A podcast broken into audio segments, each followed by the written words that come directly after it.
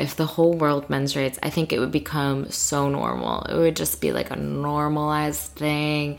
I think people would even be maybe proud of their periods. Like, like, oh, I bled this much this month. Or it would just become like a badge of honor. Um, it would not be hidden. It would just be something like.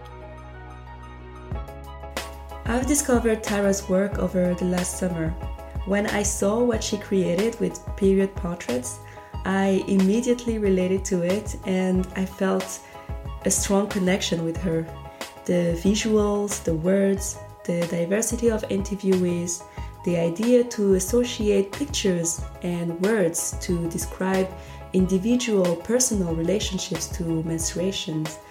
It's kind of all made sense and it reminded me a lot about why I started 2400. And Tara happened to be in Berlin for the first festival ever on the topic of menstruation here. It was September 2018 and it was organized by the Menstrual Health Hub. So I just thought, hey, the opportunity is just too good. So I invited her and I had a lot of questions. I wanted to know more about her curiosity about uh, this topic what she learned uh, interviewing people around their periods, what she learned about the power of storytelling as well, and what is still left, according to her, to be discovered around the topic of menstruation. Thanks a lot, Tara, for joining me today. I'm really, really happy that uh, you're joining uh, this podcast because uh, when I discovered your work, I really thought that yeah we're kind of on a similar quest mm-hmm. somehow so um, that's why i'm super happy uh, that you're here so tara you started a project one year and a half ago mm-hmm. called uh, period portraits mm-hmm. so it's like one-on one-on-one interviews roundtable discussions interactive sessions to and the goal is to for participants to share their period stories mm-hmm. and their personal stories which uh, consequently contribute to breaking down the taboo, the stigma mm-hmm. around menstruation. Um, exactly. and your background is in global health uh, with an accent on uh, women health. Mm-hmm. And uh, because you have a, pas- a, passion for photography, you joined the two of these uh, ways to create this storytelling adventure mm-hmm. that is called period portraits. And uh, on your website, I found a quote. Mm. Um, it says, It feels like people are just craving uh, for the chance to share and connect on periods mm. and also understand themselves more through this process. Yeah. so, my first question is um, it looks like there is a need for uh, sharing stories. So, Mm. What was the first reaction when you put this project out there, and what are the reactions that you uh, come across? well, thank you so much for having me. This is so exciting. I love your episode so far. Um, I love the name 2400. I think that's so creative. Um, and yeah, that quote, that's from me. Um, and it really just it first um, came up when I did my first couple interviews. Just this, just this like overwhelming emotional experience that happened when I started telling people that I'm doing this work around periods, and then people would just explode. It was like I couldn't stop it. As soon as I said, you know, I'm doing this work on periods, they just started tumbling out their period stories. Um, and I think that people are just looking for a way to connect with each other and with their own selves and understand the stories that, you know, are within them that they really aren't usually allowed to share. Um, and when you can create a intimate and safe space for people to share out those stories, like magic happens. I feel like. Um, so it's been really interesting just to, um, you know, create these events and workshops and interviews and I think um, when I first started, there was um, a lot of like, what is this girl doing? Like, I don't understand. And my parents thought it was weird. And they're just like, what is this girl up to? I don't understand. Um, but slowly they're starting to get it. Um, and yeah, nothing could have told me even more than this past weekend um, doing the menstrual hub, health hub um, event here in Berlin um, just having like these light bulbs go off. I could see like around the room, and um, it was really special to see that happen. So. Yes, because I, I came across your work uh, on, online, mm-hmm. but we also met in person uh, last weekend during yeah. one full day event around yeah the menstrual movement, mm-hmm. like having a panel discussions, presentation. It was really one full day dedicated to that. So this is what uh, you're referring to. Yeah. And uh, yes, I'm really curious about the trigger. What mm. uh, what was the first? Uh, do you remember this moment where yeah. you said, "Okay, I'm gonna, I want to do this. I, uh, yes, this is what I want to do." What? Yeah. was there something happen? Uh, mm. happening? Um, good question. I so I've always loved photography my whole life, um, and um, I love storytelling um, go to storytelling events. I don't actually get up there myself. I've always been more of an introvert, a little bit more shy.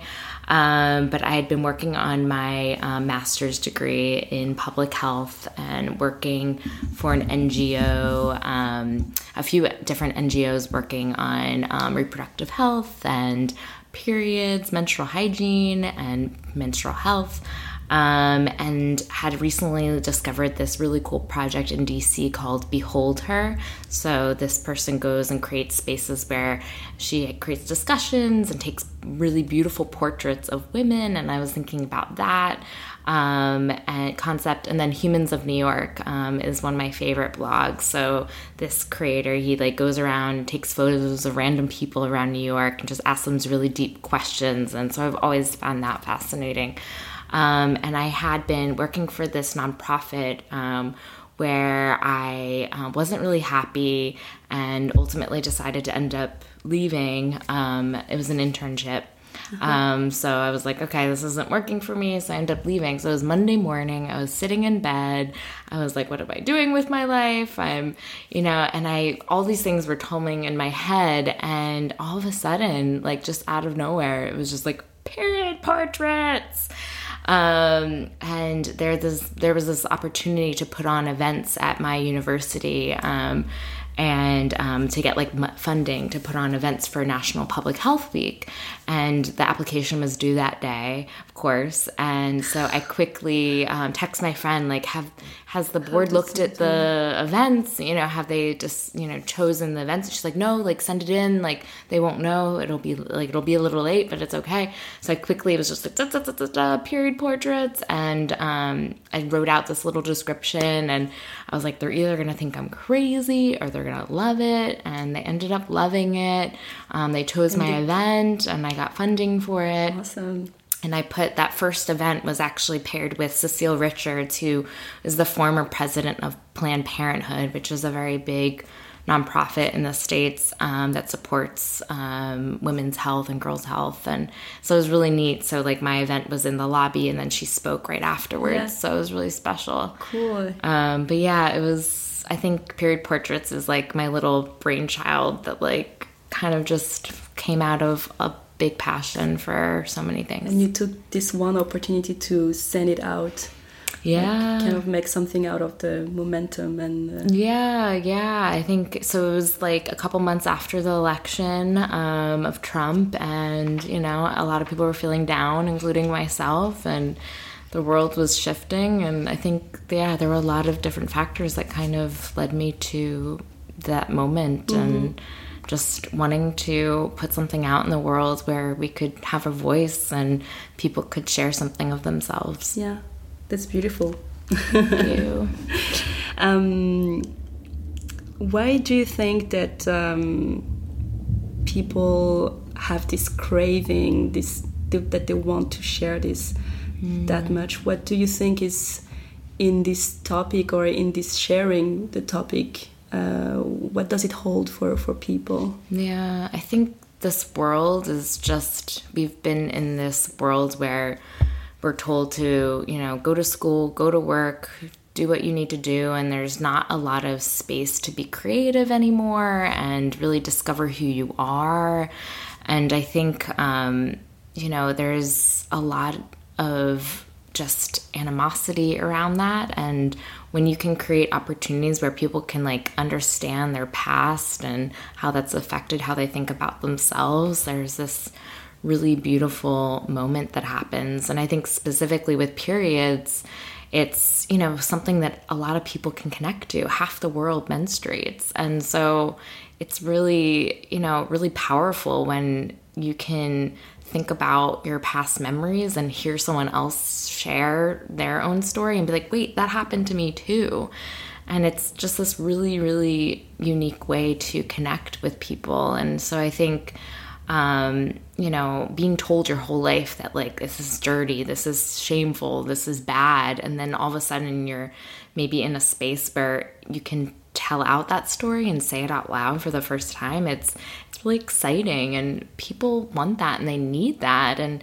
you know, it's all about being more vulnerable and sharing a part of yourself and when you do that, you grow as a person yeah. and people feel that. Yeah. I really do believe in that, and this is also one of the motivation for for myself for doing this podcast because I really uh, feel that uh, my hope is that uh, there's someone out there that can relate maybe and mm-hmm.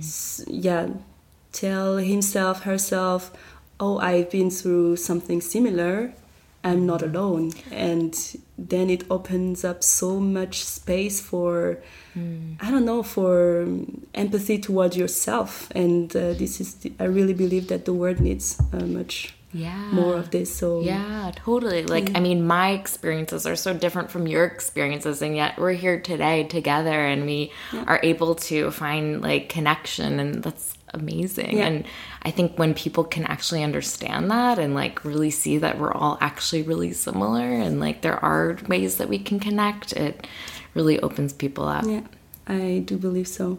Yeah. And um, what do the period portraits has have taught you? What did you learn through this uh, project for yourself? Mm, wow, um, so much. um, that I'm a lot braver and a lot more courageous than I ever thought I was. Um, I can't believe I had this within me. I think I grew up most of my life um, being told I was quiet and shy and cute and sweet and um, and yeah, doing this project, doing this work um, has really just given me strength um, and given me, I don't know, a voice. Um, even though I'm just amplifying other people's voices, it's it's it feels so good to empower others, and with that, I'm empowering myself. Um, so I've yeah, that's my biggest takeaway so far. Cool. Yeah.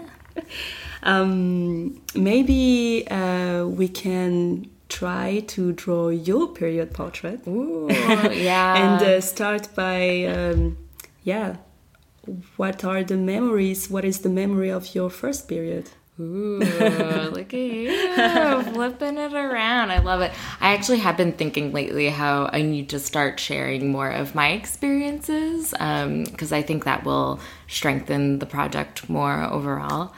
Um, so, my first period um, was around Halloween um, which is a holiday that is all about dressing up in costume and going and getting candy um, at different people's houses. Um, in the States, it's like a very celebrated thing. Um, you play tricks on people and it's really fun. Um, but I had been dressing up in like a cute little outfit um, during the day and I got my period that night. Um, before I was going out with my friends, and I just felt like gross and I felt disgusting. And I ended up putting on a different outfit because I didn't want to, you know, be in like a cute little sexy dress. Um, so I put on a almost like pajamas, um, and I dressed like a baby. Like I was like in like a onesie with like, and I had like a pacifier, and I had my hair in pigtails, and so it's like really ironic that like I'm getting my period, becoming a woman, and then I dressed like a baby. But I remember that, and I remember walking around, going trick or treating, and like having a pad on, and you know, just being like, "What's happening to me?" Um, and just being very uncertain and unsure, and yeah, it was it was weird that first that first period um, experience. Um, and then yeah from there i so i was a dancer growing up. So like that next month i had to like learn how to you know put my leotard on and the shorts and all the different you know costumes that you wear um, when you're a ballet dancer. And then like you know hide that you're on your period even though like everyone in the room almost is a menstruator too. Um, so learning how to navigate that was really challenging um, but yeah, but were, were you prepared? Like, did you have like a, an introduction before? Were you fully of, aware of what's gonna happen or um so we did learn two years before we had like a health class where they like showed a video and they like let the boys leave and the girls you know learned um, and it was kind of informative, but not really. Um, and then I grew up with, um, I have a very close relationship with my mom, and I have an older sister. So, like, I saw the stuff around, but I never, like, really, you know, understood exactly what was happening. And then when I did finally get it, I, of course, like, called for my mom, and she kind of was like, it's okay. Like, let me walk you through it. And just kind of like, it's fine. And then I remember her, so, part of um, part of my creating period portraits there's this um, story that my mom used to tell me um, so i'm eastern european i'm jewish um, and in those cultures back in the day you actually like people would slap um, the young girl when she got um, her period because it's almost like you're dirty, like you're not a child anymore. You can procreate, you can have sex and have a baby now. And so my mom, actually, my grandmother slapped my mom. Um, when she had her period, and that was like in the you know like the 1960s um, in America. And so my mom told me that story, and she's like, "I'm not gonna slap you, but I want you to know like that's like that's what happened to me when I had my first period." um, which is so interesting. Yeah. Um, and for school, I wrote an essay about um, periods and like reproductive health around the world, and and so that was part of um, another piece of why I started period portraits yeah. was through that um, yeah. essay that I wrote. Okay, and, but you were young uh, when you were when you wrote this essay, right? No, or no, like, the essay was, was oh, the essay was um no last year, right before okay. I started period portraits. Okay. Um, but yeah, but that experience of my mom telling me was yeah, right when I first got my period. Yeah. Um, so I was 11, I was 12 years old. Okay. And you were also mentioning the ballet classes and how challenging it was to kind of uh, figuring out all the with the costumes yeah. and, and, things like that. Were they like? Um, did you find any? Was there like friends around to explain you or? Yeah, we didn't talk about it, right? Like there's so many young girls that were like in my ballet class and we didn't really like I didn't ask anyone like, "Hey, what do you do when you're on your period?" Like cuz obviously there's like tricks, you know, or things that you could would have made it easier. Um and yeah, I just didn't ask anyone and I always like if someone was like, "Oh, I need a pad or I need a tampon," like we always like shared, you know, cuz I was dancing at that point. I was dancing like 4 days a week. Um and yeah, I was like in That's a troupe. Lot, yeah. Um, so it was a big part of my life. Um, so I always had like pads and stuff in my yeah. bag, but yeah, we okay. didn't really talk about it.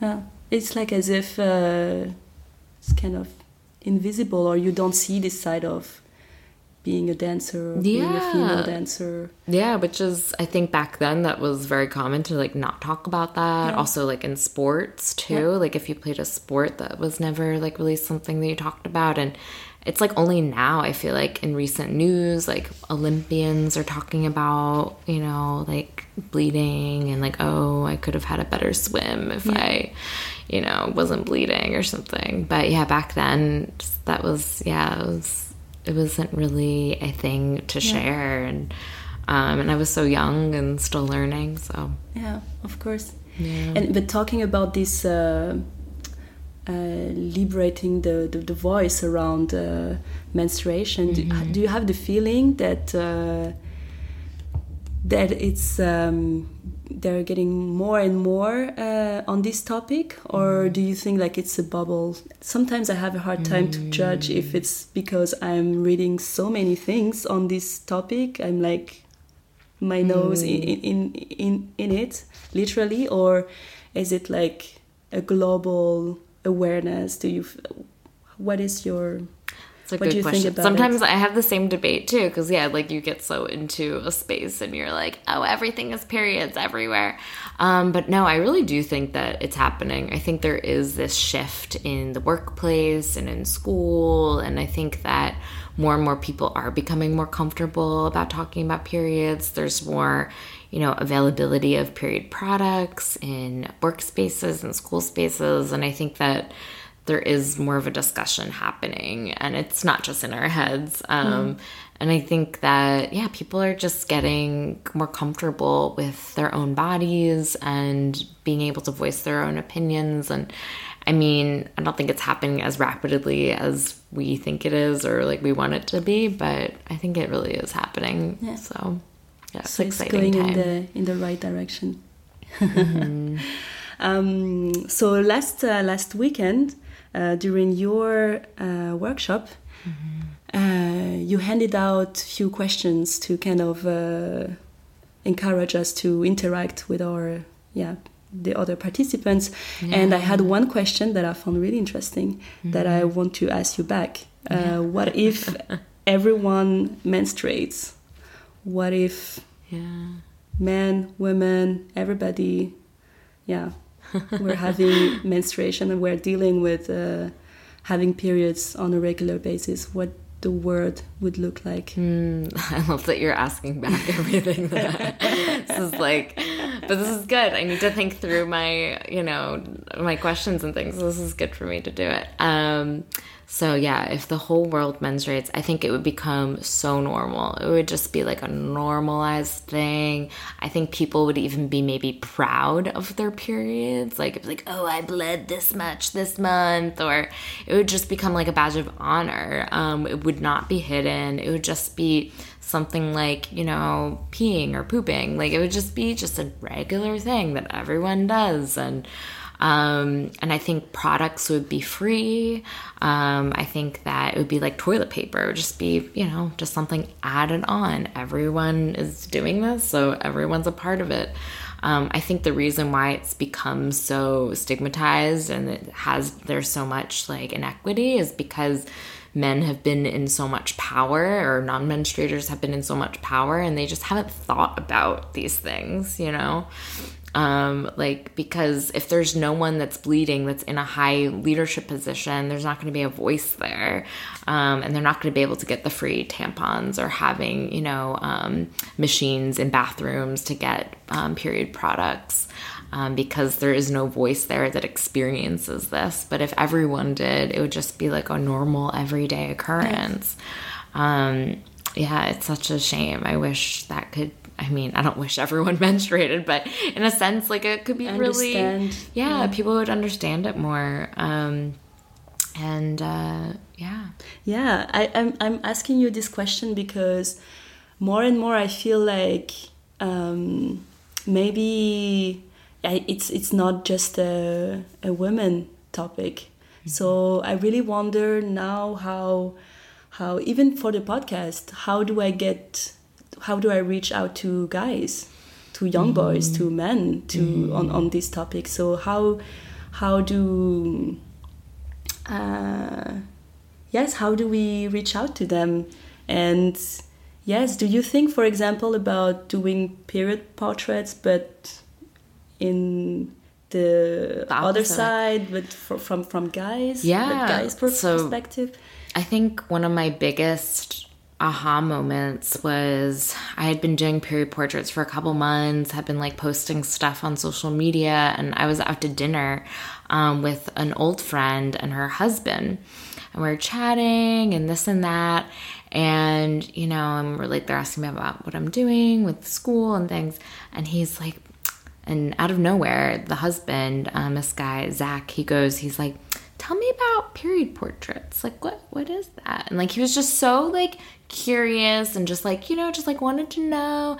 And then like, of course I explain it and he just was like so intrigued. And then all of a sudden, similar to like what happens when I like do one-on-one interviews with women or menstruators, like, he just started like talking about periods and he was just like i never understood what a period was until i like really lived with my now wife um, because he didn't grow up with any sisters and his mom always kept it kind of hidden and he was just going on and on and it was just like verbally you know going on at it and it was just the most fascinating thing. We ended up having this and then the best part was my friend's my friend like his wife she was sitting there and her jaw just dropped open. She was like you know, because she couldn't believe. She's like, "What? What is he like? Oh my god, he never talks about this stuff. What is happening right now?" And it was the coolest thing. So after that night, I started thinking about like, wow, I need to start talking to people that don't menstruate, like, and get their stories and takes. Um, and so I first did an interview with my friend Ben. And the idea was like, oh, at a bar, I bought him a beer and we were like chatting about it. And it was so cool. Um, and I still have that story that I need to put out there. And basically, he was talking about his experience was um, that you know he felt like not included. So he remembers when like the girls went off to the health class and learned about periods, and he's like, "What's happening?"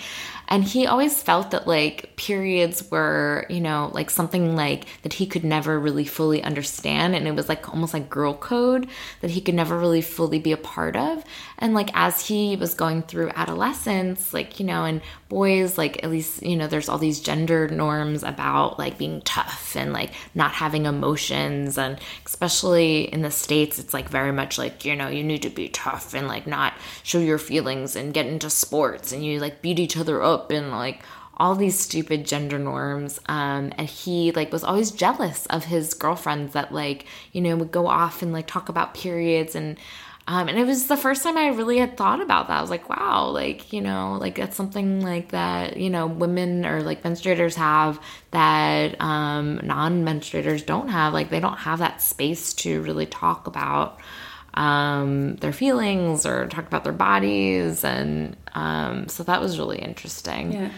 Um, and, it, and it also creates a i can imagine um, a really distorted also perspective on, on it because the first time you're really confronted for, for a lot of people first time they're really confronted to menstrual blood is when they're with partners Mm. Yeah. and uh, i don't know something happens and they see and they don't know how to react or they don't know what to do or to what to say not to hurt the other person so it kind of creates some yeah some situations that probably they're not um, they don't want to to be i don't know uh, discriminative or negative but they don't know at the same time they don't have the tools to to be in another way Yeah, yeah. Because it's like we've been like hiding it from them their whole lives. So it's like, of course, they're going to be like, ah, you know, what is that?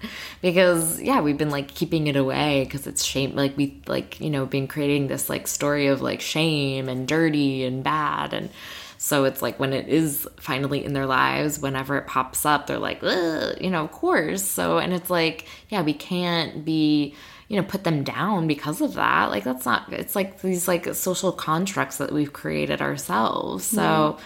i created a video a couple months ago mensplain so menstruation explained by non-menstruators and I literally brought in a bunch of my guy friends, got them some beer and some pizza. I know, very stereotypical, but it was the cheapest thing. Um, but I wanted to feed them.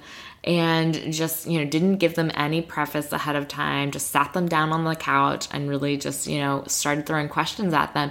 And it was shocking like what came out of their mouths. And i didn't mean for it to be a funny video like but you know and and of course it ended up being kind of playful and you know yes. i'm not making fun of them but um, it ended up being just like a funny like this is crazy. Like this is tr- like real reactions. Like i did not you know feed them anything. And you know, it's so cool to like after we filmed all the video, we actually had like just an open discussion about it. And they're just like, I just, you know, I just want to support like this issue and like menstrual equity and like, you know, support like people in the like my coworkers and like I don't want them to hide like if they're in pain because of cramps and like I want them, you know, and like I want to support my partner and and they were just like what can we do? And it was really really cool to have that open conversation.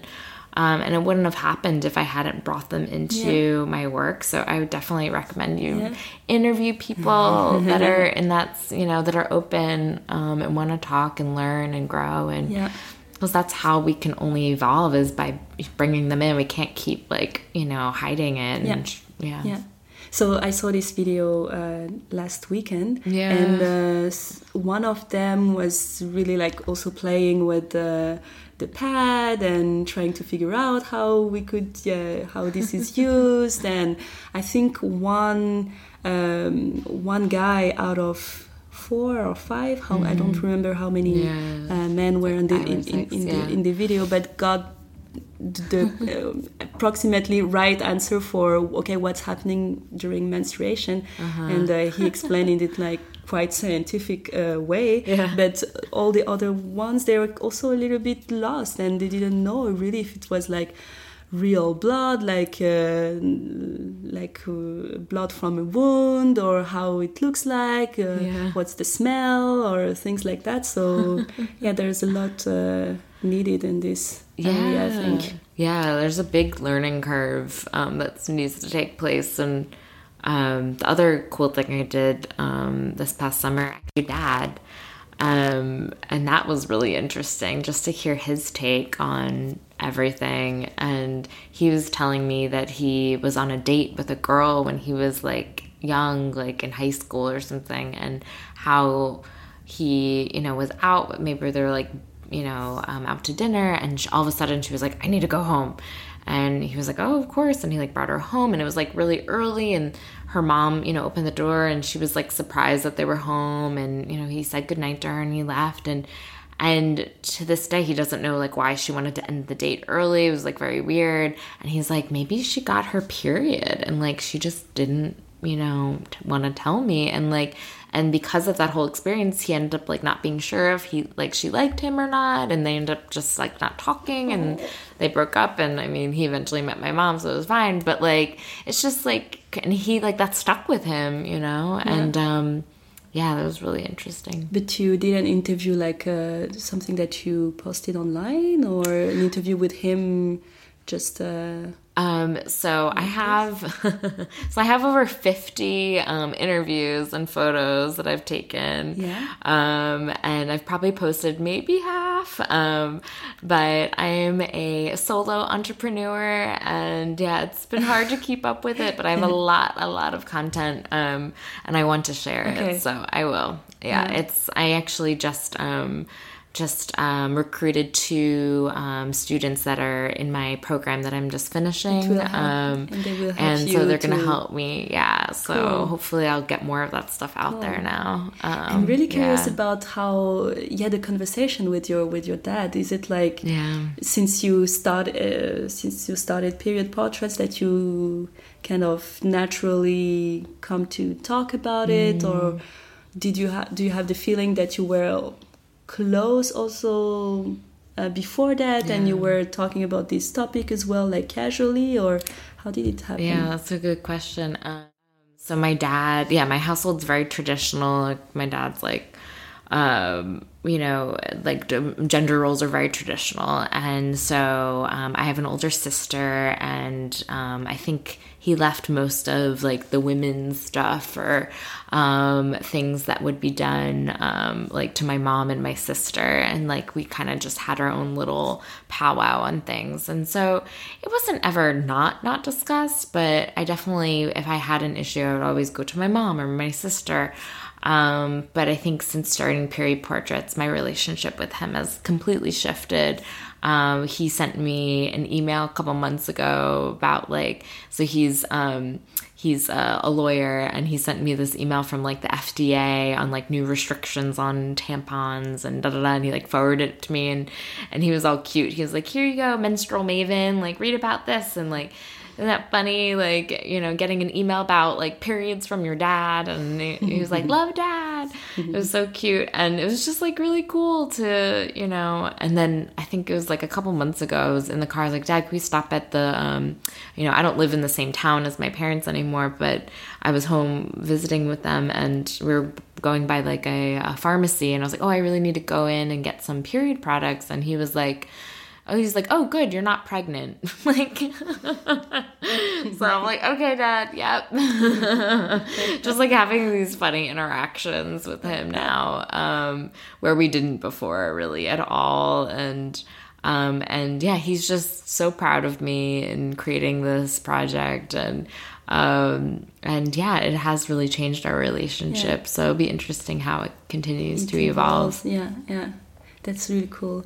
I think one of the I personally think that one of the the ways to go in the right direction is really to include dads and partners and brothers and mm. and friends to yeah to be supportive. It's it's also their their matter so somehow yeah. and it's really funny because uh, during the workshop uh, you did last weekend uh, you asked us to draw uh, yes, mm-hmm. some uh, some of our menstrual episodes. Yeah, yeah? and uh, at the very last minute, I changed one of them, mm. and um, I wanted to to tell about this one thing that happened. I was I was quite quite young. It was. Uh, uh, I don't know, maybe I was 15 or something like that. And mm. uh, it was like one morning, and at some point, my, my dad calls me uh, to the bathroom, and I was on my period so and this never happens that my call, my dad calls me uh, in this part of the house so yeah. i knew something was wrong and i was really like scared that i left something in the bathroom that would be like uh, used pad or maybe uh, blood somewhere or something like that mm-hmm. and and then he called me and uh, he said okay you cannot you cannot leave this this way. Oh. And it was not a used uh, pad. It was yeah. just a, a regular pad that is that has not been used. And because because of that, because in my family we used to hide everything that is related to to period and yeah. just seeing like uh, yeah some pads that are clean and and white and everything is already mm-hmm. so it's wow. all yeah, so it kind of gives you an idea. Okay, what is the um, yeah the way we need to to go to just like say, hey, this is natural. It's part of the stuff, and even if mm-hmm. it's like mm-hmm. used and it's yeah in the middle of the bathroom then it's yeah. it's the way it is and mm-hmm. there is nothing to be scared of so mm-hmm. so yeah and it kind of got me back to this uh, to this episode but wow. i really think that yeah that also plays uh, play a really great role into that. Definitely. Um, Definitely. Yeah, um, but talking about because you mentioned that um, yeah you had an intro with your mom and also your sister. You you saw them like yeah having their little business. So this is also how, how you got. Uh, into the topic or learn uh, about it. Mm-hmm. Um, I wanted to share with you a quote that I found in a book written by uh, Camille Sfez. Mm. She's French. I think her book mm-hmm. is not um, is not uh, translated in English yet, but uh, I, try, I try my best to translate it. Yeah. But uh, the idea is that um, where is it? I find it now. so she's talking about um, menstruation, but in a spiritual way, I would say. Mm. And she's a lot talking about uh, how uh, we as individual we um, are influenced by uh, other people stories mm. and by other people i mean other other generations yeah. so she says that the image uh, that we have um, for menstruation and the image of period as a, a burden is often uh, carried uh, through a, in a in a family mm and uh, and it's carried over and over uh, on generation till uh, deep psycho analysis is done mm-hmm. and um, and uh, yeah she says that um,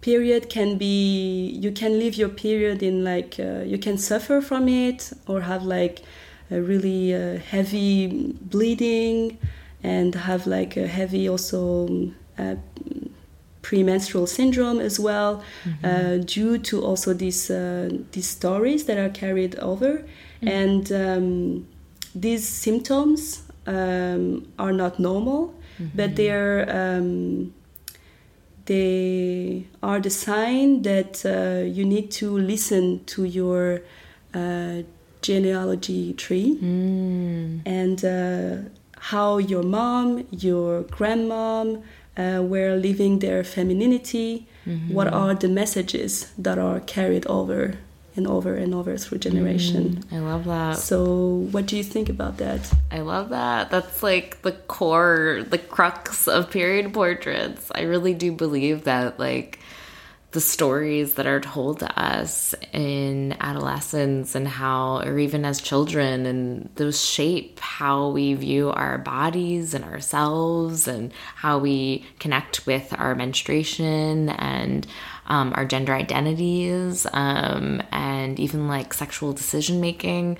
And I think that it's so much connected to the stories that are in our families and what's told to us and not told to us and you know we pick up so much like as little children even like you know we pick up so much from the people in our families um, and like the body language and how we move and the stories and that's exactly it. Like it's such a spiritual thing too and that you know if you cannot connect to that stuff then like you're gonna miss out on so much of the you know the maybe the issues that you might be having with your body. So so many people have painful periods or they have issues with their you know um, having children even and it's so much connected to all of that stuff um, and it's so important. So that's what I try to bring out yeah. in my work and um, through the portraits and you know the workshops and stuff is getting people to really think back to those pivotal moments and.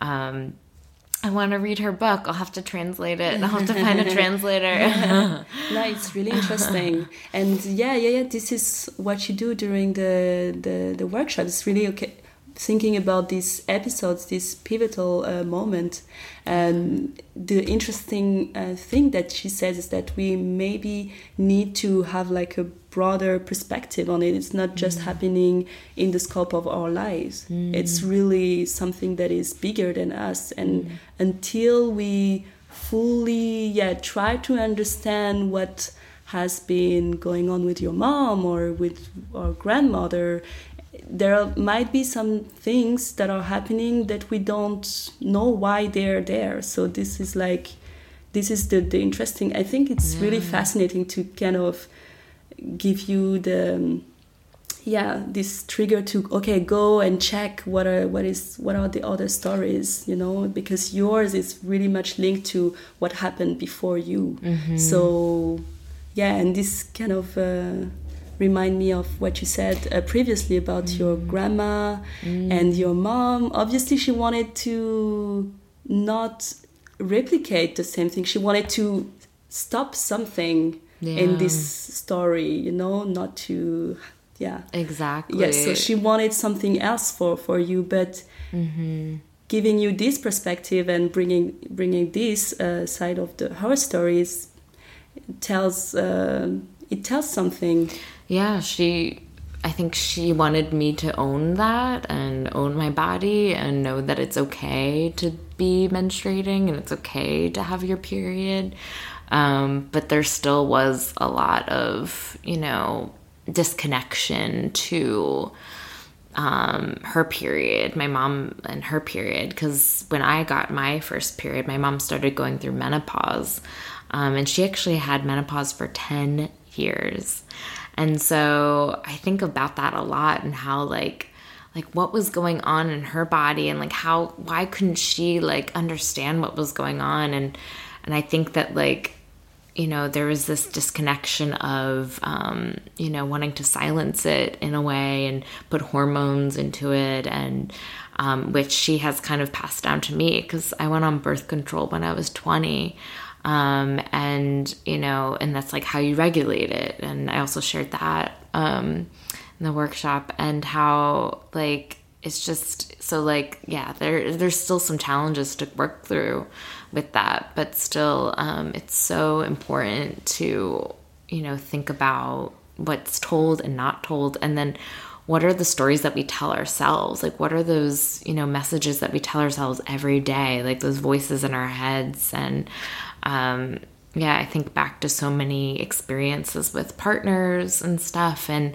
me just hiding, like hiding my menstruation and hiding my period from them, and and it's funny because now i'm in a relationship with a guy that like is so open and just so lovely and just so wonderful. And and i think it's also because i'm in a different space now and i'm like the period lady. So of course i need to be with someone that's going to be open.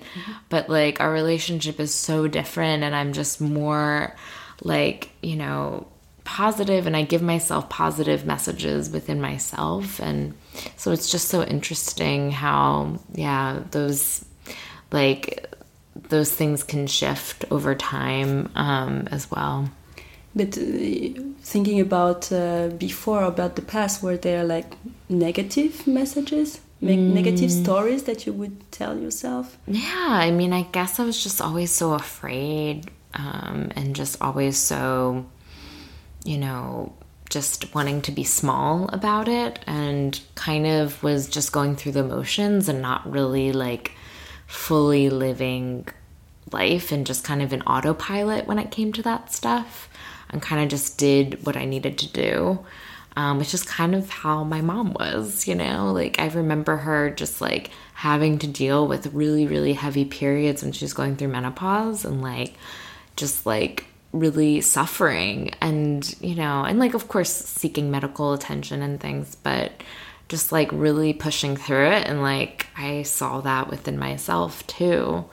Um, and i've also i've written a new story for myself. I think period portraits was like this like powerful moment in my life and i've just taken back a lot of that. And so i think you know, the stories that are told to us really do shape how we view our things, but there's also a moment where you need to take those stories and those lessons and what we tell ourselves and be like, no, this is, I'm going to rewrite the story and I'm going to tell something new. Yeah. Um, so that's also important to remember too. Yeah.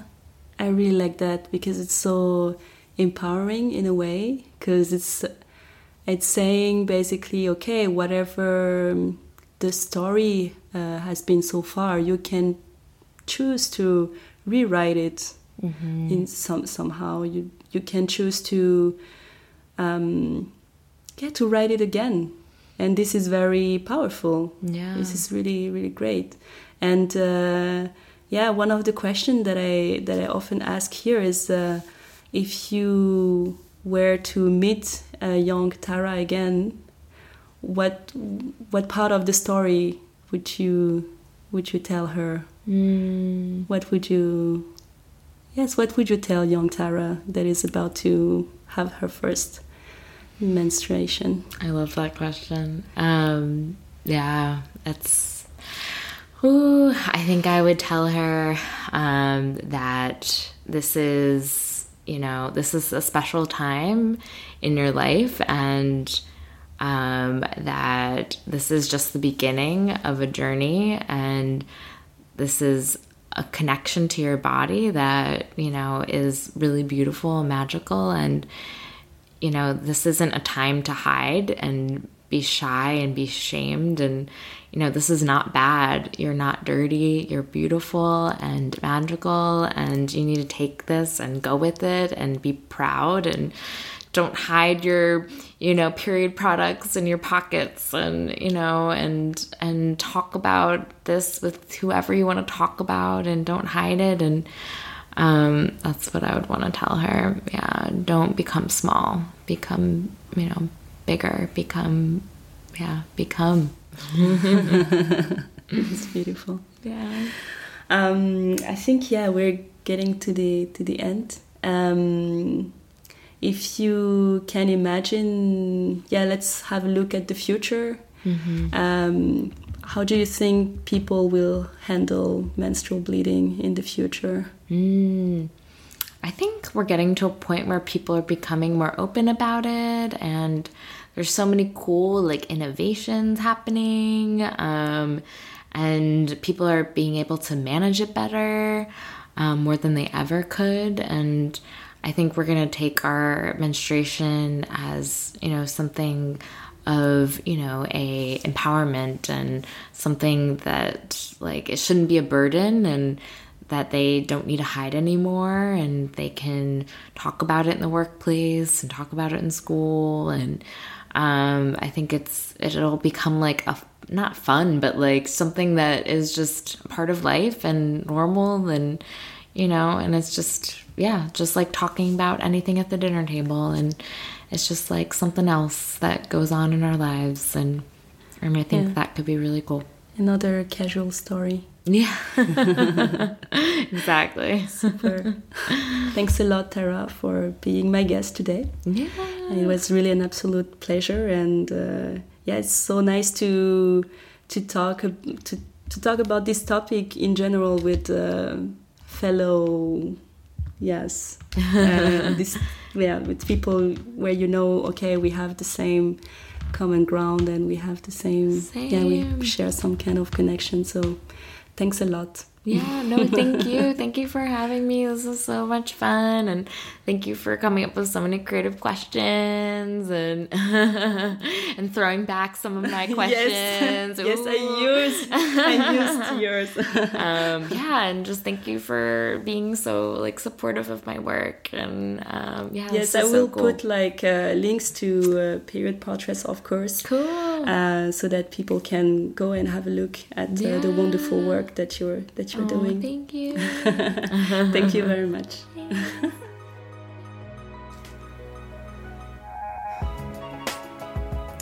Thanks a lot, Tara, for allowing me to capture this moment. It's a true inspiration for myself to continue the work that I'm doing. And thank you all for tuning in for this uh, episode. You will be able to find all the links to period portraits in the description uh, box of this episode. You will be also able to find the link to her Patreon page because she has one and she has wonderful things in the making. So, these kind of things, they really need your support, they need to be encouraged, they need to be financed, supported, because this is the kind of initiative on the ground that has uh, have a real impact actually on uh, reducing the stigma around menstruation. So I really recommend uh, to go check it out and um, also support. Yes, so that's it for for now for this year. This was the last episode of the year as far as 2400 is concerned. I have a lot of things in the making as well, and I really can't wait to, yeah, show all the ideas that I have uh, in mind. Um, but for now, it's just time to have a break. Um, I wish you a wonderful end of 2018, a great start for 2019, and we'll talk very soon next year. Ciao!